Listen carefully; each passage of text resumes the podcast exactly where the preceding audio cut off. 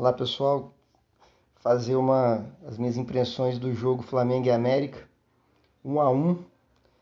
É, a opção do técnico Renato Gaúcho foi de poupar o elenco para o jogo de quarta-feira, semifinal de Libertadores, é, contra o sétimo colocado do Campeonato Equatoriano. É, ele resolveu então poupar da seguinte forma: nem levar para o jogo. Isso não existe. Não existe nenhum time sério. É você deixar a Rascaeta vinha de lesão, tá recuperado, inclusive pediu para jogar hoje.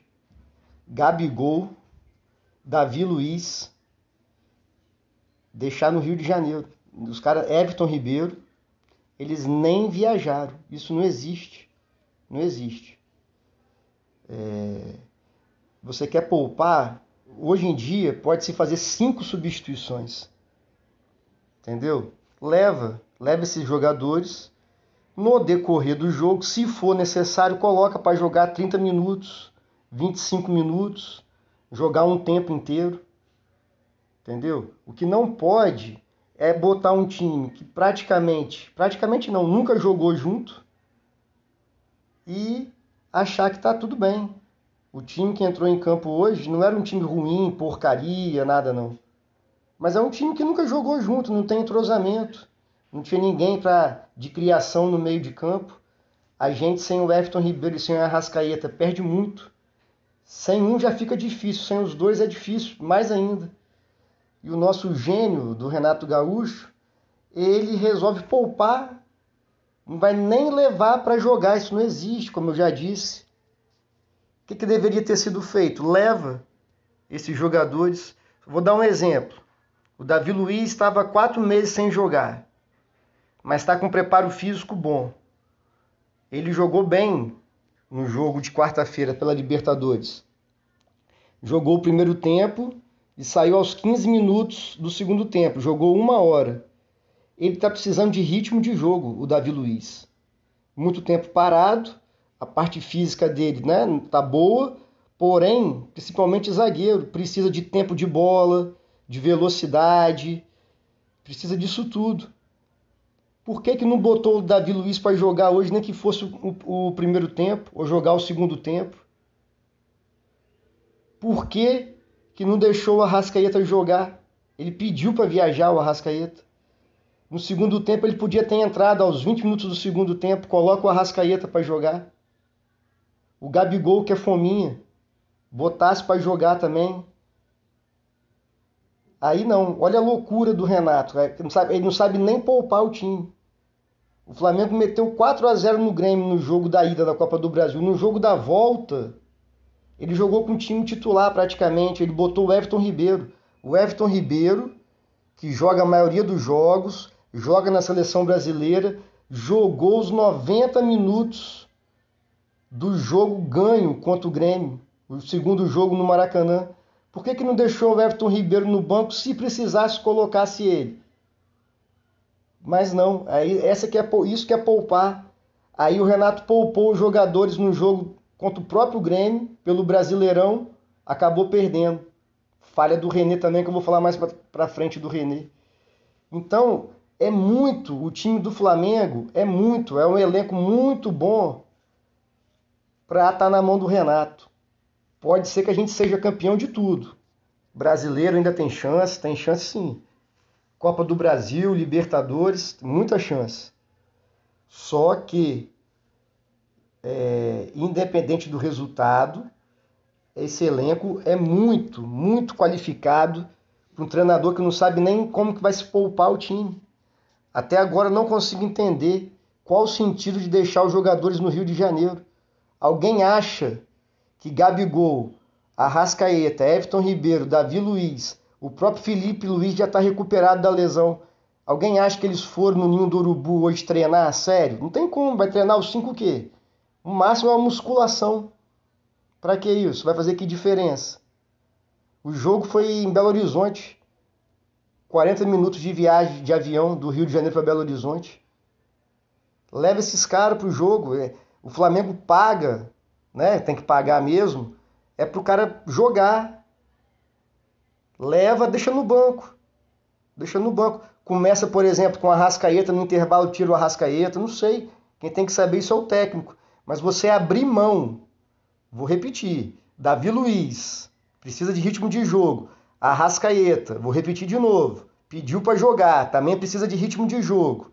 Gabigol, Felipe Luiz, está vindo de lesão, podia jogar meia hora que fosse, ou nem entrar no banco, mas está como opção. E o Gabigol que é fominha, podia ter entrado o Gabigol. Então, treinador não tem visão de raio-x, ressonância magnética não para saber se o cara vai machucar ou não.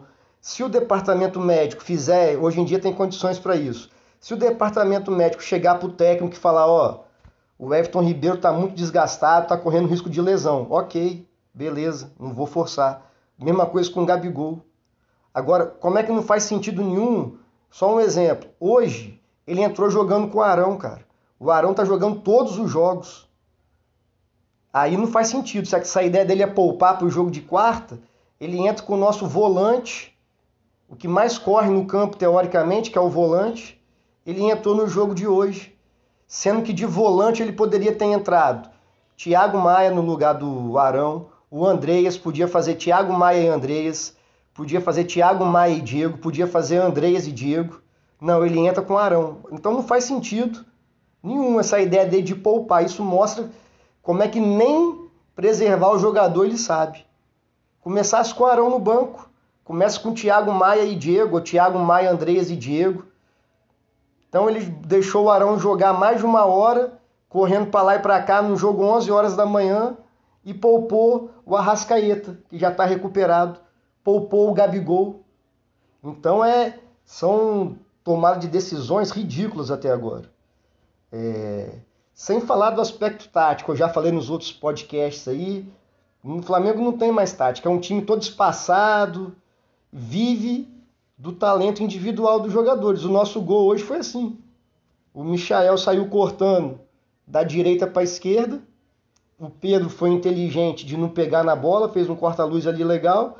E o Michael chutou de esquerda. Gol, bonito gol. Foi talento individual. Óbvio que não é desmérito nenhum fazer gol de talento individual. Os jogadores do Flamengo contrata jogador bom para isso mesmo. Só que não pode ser só isso. Você tem que criar condições táticas para o talento individual sobressair porque não vai ser sempre que o Flamengo vai conseguir ganhar só na jogada individual.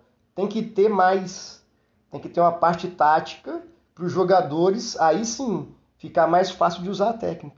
Mas o Flamengo hoje é um grande nada. O Flamengo, qual é o tipo de marcação? Por que, que o Flamengo não marcou pressão hoje de novo? Eu acho que essa. Eu vou até parar de falar isso porque eu acho que não vai marcar mais pressão. Sufocar o adversário, linha defensiva alta que é o grande forte do nosso time. Isso não vai acontecer mais com o Renato.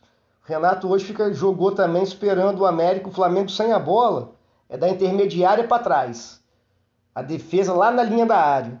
Aí corre risco de tomar gol, igual tomou contra o Grêmio, igual tomou hoje. Tem que marcar lá em cima, sufocando. Todos os times fazem isso, o Atlético Mineiro faz isso. Muito bem feito por sinal, sufoca lá. Então, a gente está andando para trás nos últimos jogos a gente tem andado para trás. E outra coisa também, que é obrigação do técnico, é botar os melhores jogadores para jogar. Não faz sentido nenhum, zero sentido, o René jogar. Quem tem que jogar é o Ramon. Felipe Luiz não pode jogar. Ou o técnico optou por poupá-lo, sendo que ele já está recuperado de lesão. Quarta-feira o cara vai voltar totalmente sem ritmo. Era para ter dado ritmo hoje, mas né, já passou. O Ramon, no jogo contra o Palmeiras, lá em São Paulo, um jogo importante do Brasileirão, o Ramon jogou, porque o René estava machucado o Felipe Luiz também. O Ramon jogou muito bem, muito bem. Tanto ofensivamente quanto defensivamente. É porque aqui no podcast não tem como botar imagem. Vai no aplicativo de estatística, é, Sofa Soccer chama.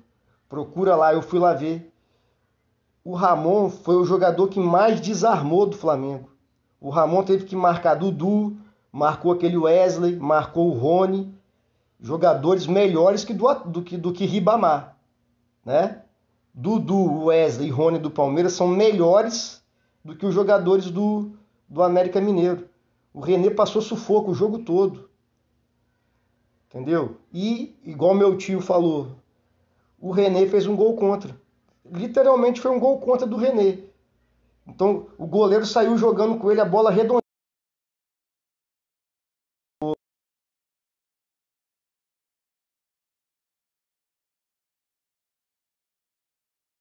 Ele vai dominar a bola, a bola bate na canela, bate no peito e ele perde a bola pro Ribamar. É, o Ribamar do meme, daquele garotinho gritando: Ribamar! Esse mesmo animal do Vasco, ex-Vasco. Então ele perdeu a bola pro Ribamar, uma bola dominável, fácil. Era ele dominar e sair jogando. Faltava 1 minuto e 30 para acabar o jogo. Ele perdeu a bola, aí o Ribamar cruzou, foi lá pro outro lado o cara dá um balão para a área, dá um, um, cruzamento altíssimo. Ele está atrás do jogador do América que fez o gol. Não existe. O lateral tem que fechar, né? Fechar a linha de zagueiros dentro da área, certo? Porém, não faz sentido você ficar atrás do seu marcador. Você tem que ficar na frente. Você ficar atrás, você não está marcando ninguém. Além do mais, ele ser um lateral esquerdo, cruzamento vindo da direita. Se ele ficar atrás, é a mesma coisa que não tiver ninguém ali. E foi o mesmo. Podem procurar aí se tiver jeito, procura na internet aí. Olha como é que foi o gol do Grêmio, o gol do Borja. Mesma coisa, ele estava marcando o Borja atrás. O Borja cabeceou sozinho.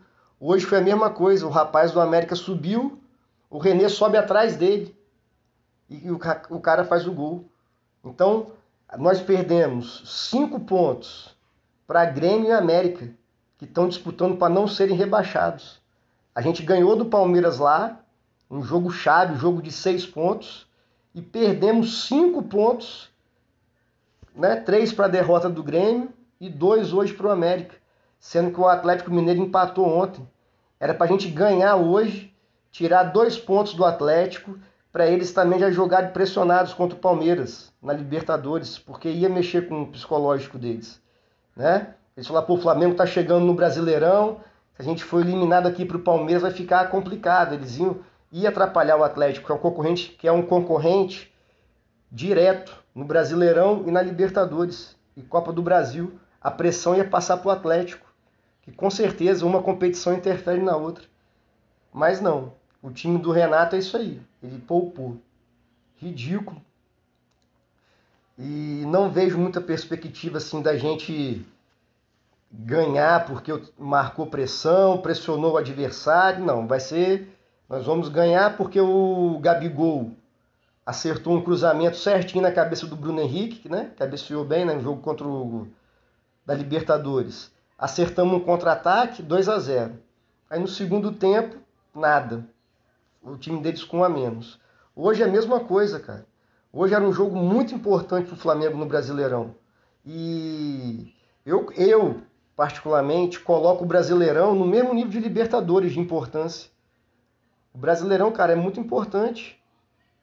A gente seria, temos chance de ser ainda tricampeões brasileiros, só o São Paulo conseguiu isso, lá com o Murici. Entendeu? A gente ia conseguir ser tricampeão com três técnicos diferentes. Mas não.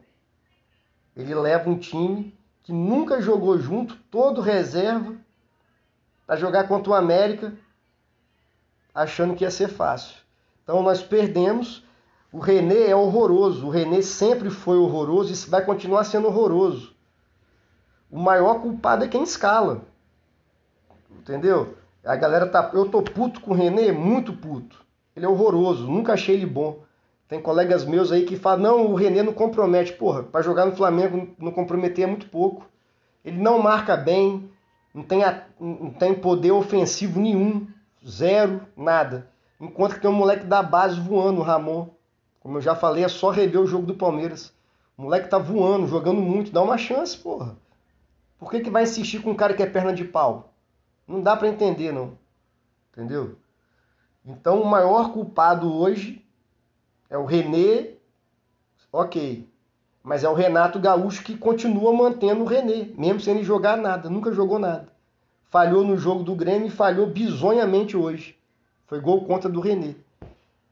Nosso próximo jogo é quarta-feira contra o Barcelona de Guayaquil, lá no Equador. E o Renato já falou que vai jogar com o time atrás para sair no contra-ataque. Sair no contra-ataque é difícil você acertar o contra-ataque toda hora, fazer gol toda hora de contra-ataque. Entendeu? É difícil. Você tem que acertar o passe, tem que acertar o último passe, tem que acertar o chute. Então, você ter o elenco do nível do Flamengo e vai jogar. Ah, mas é semifinal de Libertadores. Não interessa. O time do Barcelona é fraco. É o sétimo colocado do campeonato equatoriano. Imagina. O time desse não pode. O Flamengo não pode ir para lá para jogar fechadinho e sair no contra-ataque. Mas vamos torcer para os nossos jogadores estarem num dia inspirado tecnicamente e resolverem para a gente. Saudações rubro-negras.